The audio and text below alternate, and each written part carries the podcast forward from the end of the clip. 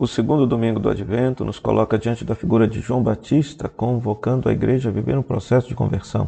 O tempo do Advento é tempo de penitência, por isso a Corrote nos convida à introspecção, à revisão de vida, para buscar o sacramento da confissão, a fim de estarmos com o coração em estado de graça para a celebração do Natal do Senhor.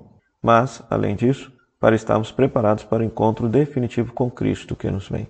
A primeira leitura é tirada do capítulo 40 de Isaías, os estudiosos bíblicos afirmam que se trata de um segundo Isaías que viveu a experiência de estar exilado na Babilônia. Ele recebe a vocação de consolar o povo de Deus com a esperança de um novo êxodo. Em breve, Deus haveria de levar novamente o povo para a terra prometida. Para isso, era necessário preparar no deserto um caminho do Senhor, aplanando a estrada de Deus, nivelando os vales, abaixando os montes, colinas, endireitando o torto e alisando as asperezas.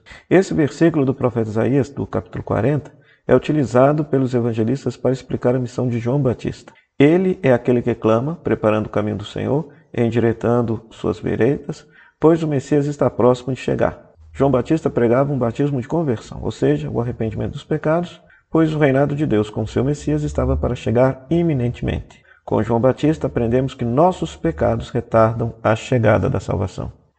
A segunda leitura é tirada da segunda carta de Pedro, no capítulo 3, afirmando que o Senhor não demora a cumprir sua promessa. Ele está usando de paciência porque não quer que ninguém se perca. No imaginário popular, a segunda vinda de Jesus está marcada pelo julgamento, pela condenação, quando na verdade Jesus vem para salvar. O próprio nome de Jesus indica sua missão: Deus salva. Jesus não faz outra coisa senão salvar. Ele demora a voltar porque a humanidade não está preparada para acolhê-lo como Salvador. Pensemos em quantas atrocidades a humanidade já fez e ele poderia ter voltado naquele instante. Pergunto: a humanidade seria salva? Não seria condenada?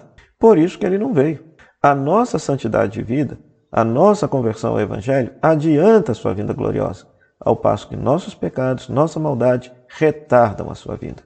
É claro, um dia mais cedo ou mais tarde, ele voltará para dar o arremate final na história humana.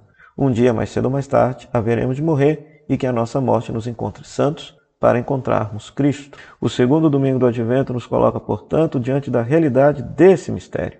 Cristo demora a vir porque está esperando nossa conversão, nossa santidade. Os nossos pecados retardam a vida de Cristo e, como Ele deseja vir para nos salvar, Ele aguarda pacientemente nossa conversão para que Ele possa vir nos buscar quando estivermos preparados para ser salvos. Peçamos a Deus que o advento não seja tempo de conversão, que nos prepare para o encontro definitivo com Cristo e para a celebração do seu nascimento na solenidade do Natal. Um abraço do Frei Inácio.